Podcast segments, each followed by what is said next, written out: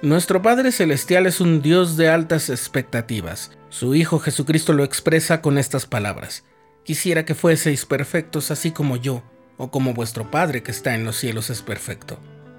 Él plantea que nos hagamos santos para que podamos soportar una gloria celestial y vivir en su presencia. Para hacer nuestra transformación posible, nos proporciona sus mandamientos y convenios, el don del Espíritu Santo y por encima de todo, la expiación y la resurrección de su Hijo amado. Estás escuchando el programa diario, presentado por el canal de los santos de la Iglesia de Jesucristo de los Santos de los Últimos Días.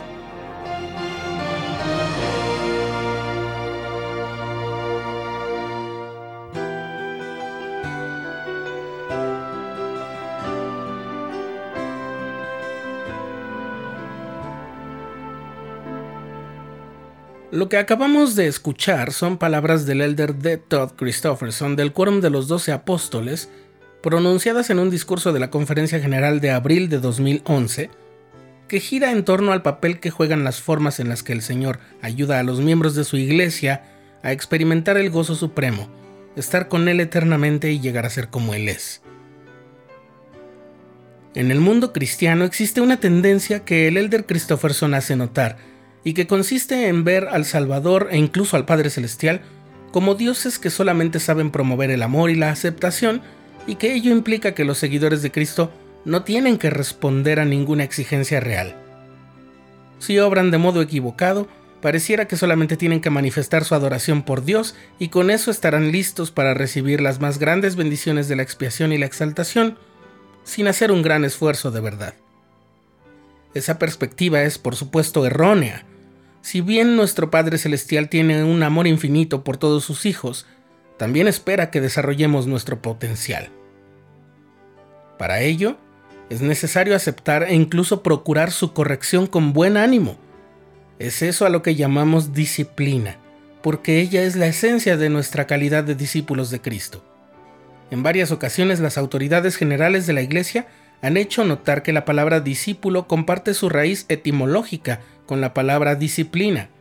De modo que si deseamos moldear nuestra vida conforme al varón perfecto que es Cristo, como lo expresa el apóstol Pablo en su epístola a los Efesios, es necesario dejar que Él dirija las correcciones que debemos hacer en nuestras vidas.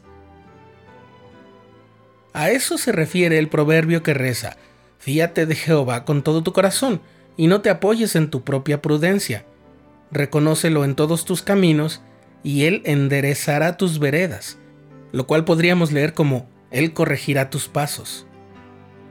El mismo apóstol Pablo se expresó así de la corrección que proviene de Dios. En su epístola a los Hebreos dijo, porque el Señor al que ama, disciplina. El modo del Señor de enderezar nuestras veredas es una muestra más de su infinito amor, que se vuelve no un amor pasivo y contemplativo, sino activo y eficaz, que contribuye a nuestro perfeccionamiento. El elder Christofferson destacó en su discurso que el Salvador, al ayudarnos a enderezar nuestros pasos, es decir, mediante su disciplina divina, cumple al menos tres propósitos. Primero, nos persuade al arrepentimiento. En la revelación registrada como la sección 93 de Doctrina y Convenios, el Señor mandó a cuatro líderes prominentes de más antigüedad de la Iglesia arrepentirse por no enseñar el Evangelio a sus hijos conforme a los mandamientos y por no ser más diligentes y atentos en el hogar. A veces el llamado llega así con una instrucción poderosa, como cuando Alma padre fue llamado por Abinadí al arrepentimiento, o como cuando Alma, su hijo, fue reprendido por el ángel para que se arrepintiera de su conducta destructiva. A veces llega desde el fondo del alma, como cuando Enos declara que su alma tuvo hambre y se arrodilló para pedir perdón a Dios. El elder Christofferson recuerda que además de los profetas, apóstoles y otros siervos llamados como nuestros líderes y de nuestros padres, el llamado a corregirnos puede llegar a nosotros a través de nuestros cónyuges. De modo que no hay razón para desoír el consejo de nuestro compañero o compañera. Un segundo propósito que cumple la disciplina del Señor es que nos purifica y santifica. A veces la disciplina que recibimos del Señor puede ser una experiencia dura, un proceso doloroso, ya sea que se trate de una medida formal, de la cual no hemos hablado hasta ahora de modo especial porque, como ves, no es la única manera en la que existe la disciplina del cielo, pero incluso cuando pasamos las pruebas y trances difíciles de la vida, esas circunstancias son permitidas por el Señor para que aprendamos a convertirnos más a Él. La sola experiencia de sobrellevar bien la disciplina nos perfecciona y nos prepara para mayores privilegios espirituales. En Doctrina y Convenios el Señor dice que es preciso que los de mi pueblo sean probados en todas las cosas, a fin de que estén preparados para recibir la gloria que tengo para ellos, sí, la gloria de Sión. Y el que no aguanta el castigo no es digno de mi reino. Y en otro lugar, él dice, porque todos los que no quieren soportar la disciplina, antes me niegan, no pueden ser santificados. Y finalmente, la disciplina tiene el poder de reorientar nuestro rumbo en la vida hacia lo que Dios sabe que es un mejor camino. O sea, endereza nuestras veredas. Si el arrepentimiento es un cambio en la manera de pensar, la disciplina es el proceso por el cual nuestro modo de proceder se va ajustando a ese cambio. En 2001, el elder Dallin H. Oaks, también del Quórum de los Doce Apóstoles, explicó que el juicio final no es simplemente una evaluación de la suma total de las obras buenas contra las obras malas. Es un reconocimiento del efecto final que tienen nuestros hechos y pensamientos, o sea, lo que hemos llegado a ser.